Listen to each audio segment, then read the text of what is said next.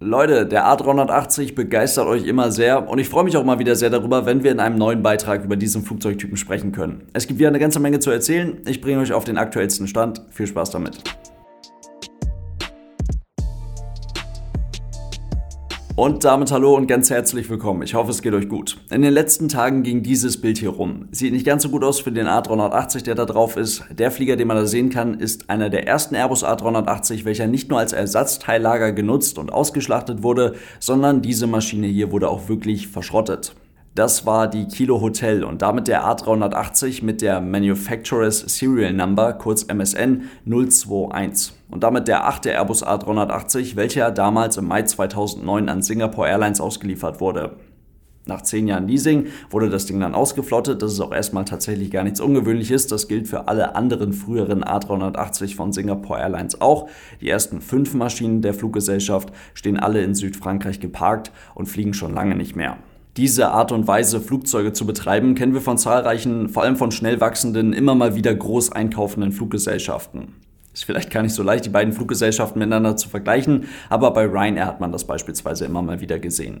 Fluggesellschaft kauft eine ganze Menge Flugzeuge auf einmal ein, betreibt diese Maschinen dann für einen vergleichsweise kurzen Zeitraum und geht damit, aufs einfachste runtergebrochen, das nächste ganz große, teure Wartungsereignis und bringt die Flugzeuge dann, die mit Mengenrabatt vergleichsweise günstig gekauften Flugzeuge, auf den Gebrauchtflugzeugmarkt, wo die Dinger dann wieder verkauft werden können. Das funktioniert so natürlich auch mit geleasten Flugzeugen, wo dann ein Leasingunternehmen hintersteht.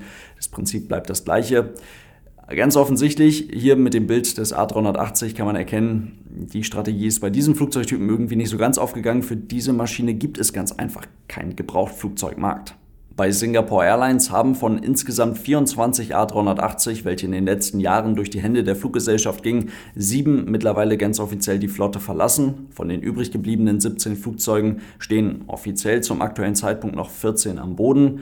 Und die Nummer 7, wir haben eben über die Nummer 8 geredet, die mittlerweile verschrottet wurde. Die Nummer 7 wird gerade noch in Singapur auseinandergenommen. Und auch bei den Kollegen aus den Vereinigten Arabischen Emiraten hat mittlerweile der erste Airbus A380 den Status verschrottet bekommen.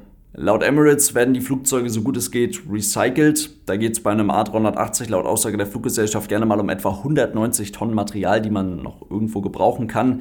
Oder die Flugzeuge werden, schwieriges Wort, geupcycelt.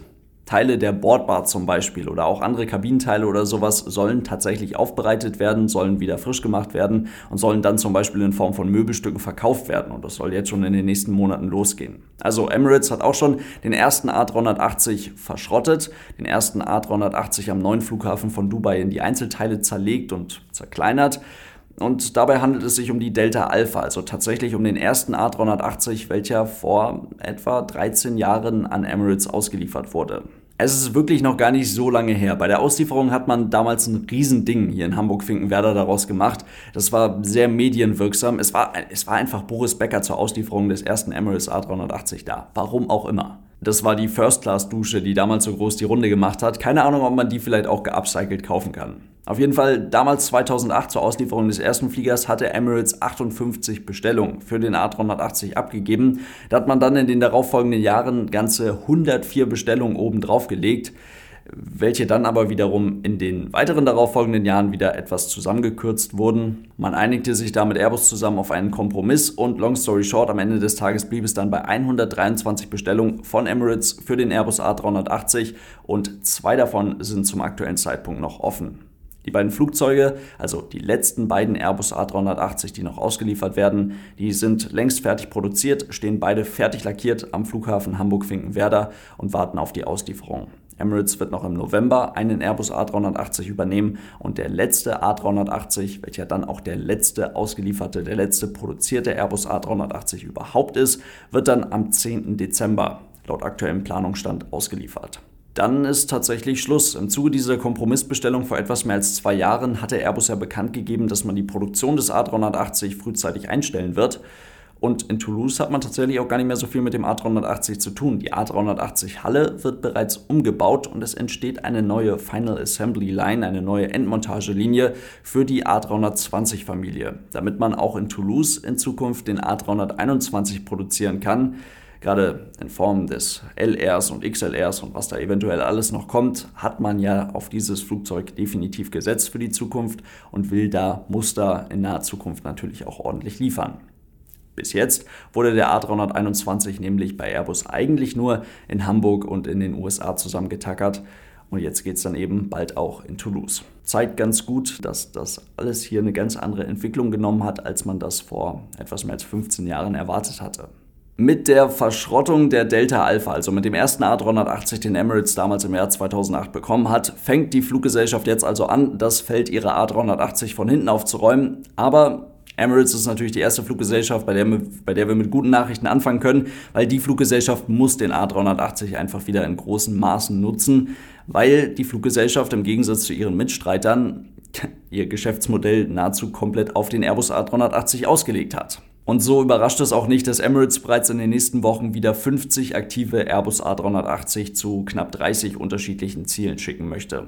Auch die deutschen Standorte werden mittlerweile wieder mit dem A380 bedient. Vor ein paar Tagen war Emirates das erste Mal wieder in Hamburg mit dem A380 und das nach etwas mehr als anderthalb Jahren. Aber auch außerhalb dieser Sonderrolle tut sich ein bisschen was. Qantas hat den ersten A380 wieder abgeholt und möchte den bald wieder einsetzen und das hört sich vielleicht etwas ungewöhnlich an, die haben das Ding aus Dresden abgeholt. Dort hat man einen langfristigen Deal mit den Elbe Flugzeugwerken und dort wurde jetzt gerade erst vor ein paar Tagen ein frisch durchgecheckter A380 von Dresden aus nonstop nach Sydney geflogen. Über 16.100 Kilometer liegen zwischen den beiden Städten bzw. zwischen den beiden Flughäfen und das hat knapp 19 Stunden gedauert.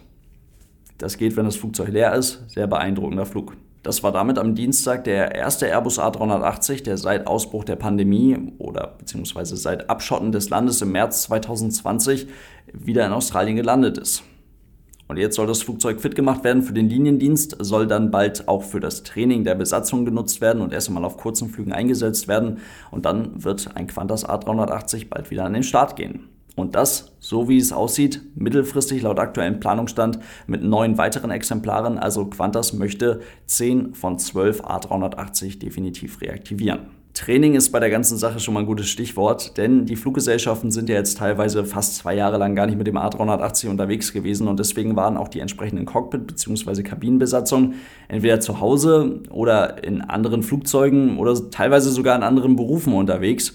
Und diese jetzt zu reaktivieren, ist ein ziemlich aufwendiger Prozess. Man kann zwar vieles, bezogen auf die Cockpit-Besatzung, an Training in einem sogenannten Full-Flight-Simulator machen. Also auch lizenzrelevante Checks können in einem solchen Simulator durchgeführt werden. Also in diesen großen, sich bewegenden Simulatoren, auf denen Flugstunden tatsächlich als solche verbucht werden dürfen.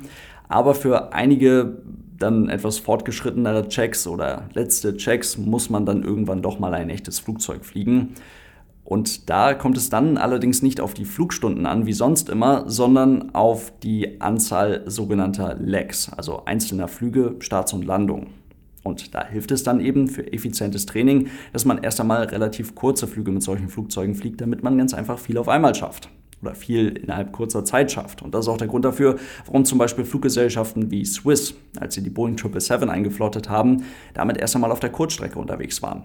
Und das wird so in den nächsten Monaten tatsächlich auch für einige sehr interessante A380-Routen sorgen. British Airways hat jetzt erstmal zwei von zwölf Airbus A380 wieder reaktiviert und es wird immer noch gesagt, dass man dort die komplette Flotte wieder reaktivieren möchte und auch dort fliegt man jetzt seit ein paar Tagen mit dem Ding erstmal Kurzstrecke zwischen London und Frankfurt bzw. London und Madrid. Und ab Januar soll der A380 bei der Fluggesellschaft dann wohl wieder auf die erste Langstrecke nach Johannesburg gehen. Singapore Airlines bringt ab dem 18. November, also auch ganz bald, den A380 wieder auf die Verbindung nach London. Und muss man ja auch erwähnen, ANA hat ihr Hawaii A380 Trio mittlerweile auch komplettiert. Und vielleicht noch etwas überraschend, auch Qatar Airways selbst die werden fünf von zehn Airbus A380 für den Dezember tatsächlich reaktivieren und die Maschinen dann zwischen Doha und London bzw. Doha und Paris fliegen lassen. Da hat es allerdings zumindest laut offizieller Aussage nochmal ein paar andere Gründe. Und zwar machen da gerade 19 Airbus A350 ein bisschen Probleme, dürfen laut der äh, dortigen Luftfahrtbehörde nicht mehr fliegen zum aktuellen Zeitpunkt.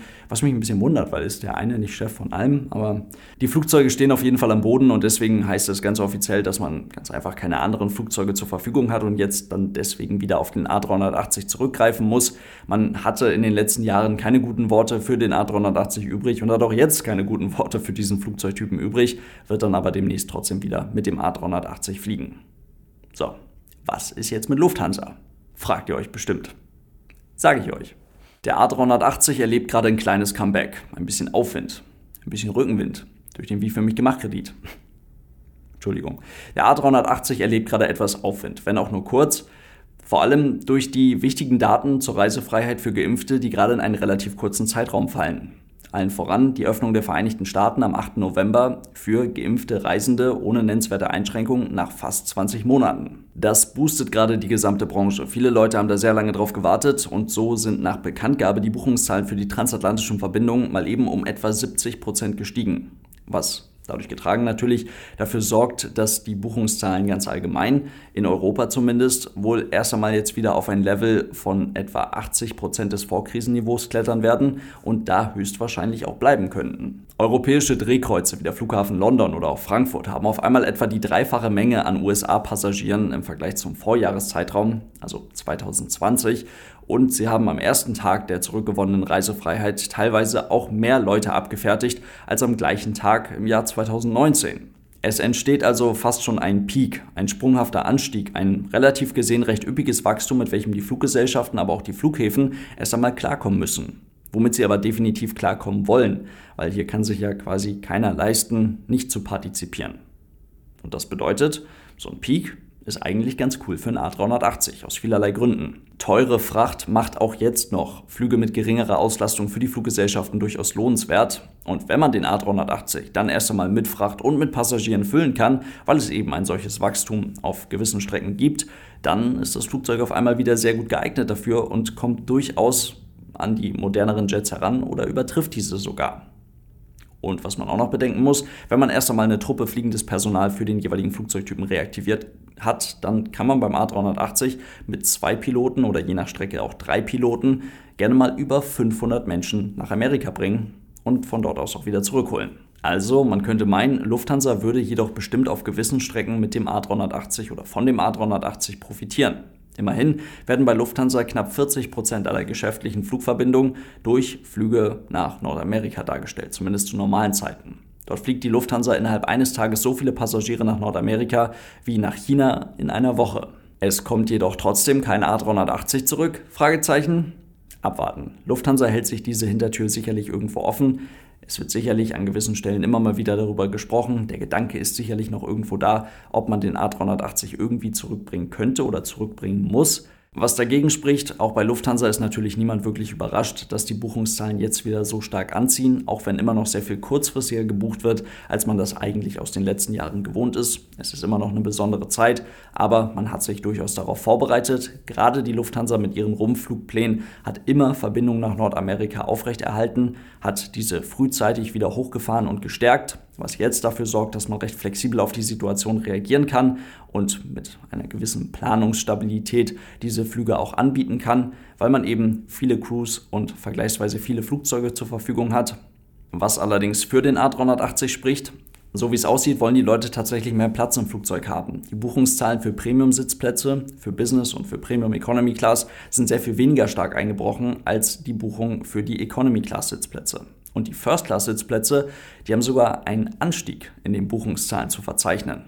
Und davon kann man logischerweise nur profitieren, wenn man auch First-Class-Sitzplätze anbietet. Das covert Lufthansa dadurch, dass sie den, könnte in dem Zusammenhang fast sagen, A380 Light in Form des A340-600 mit First-Class-Plätzen zurückbringen.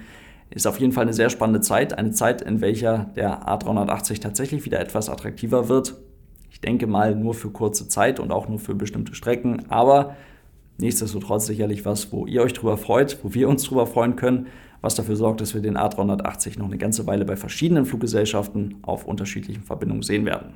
Und damit soll es das heute gewesen sein. Vielen lieben Dank fürs Zuhören. Ich hoffe, es waren ein paar spannende Infos für euch mit dabei. Ich freue mich auf eure Meinung, auf euer Feedback zu dem Thema. Und denkt daran, das Ganze gibt es natürlich wie immer noch auf YouTube, auf Aeronews Germany. Und falls ihr diese Podcast-Version unterstützen wollt, dafür gibt es auch eine Patreon-Seite. Vielen Dank für euren großartigen Support, Leute. Lasst es euch gut gehen. Bis zum nächsten Mal und tschüss.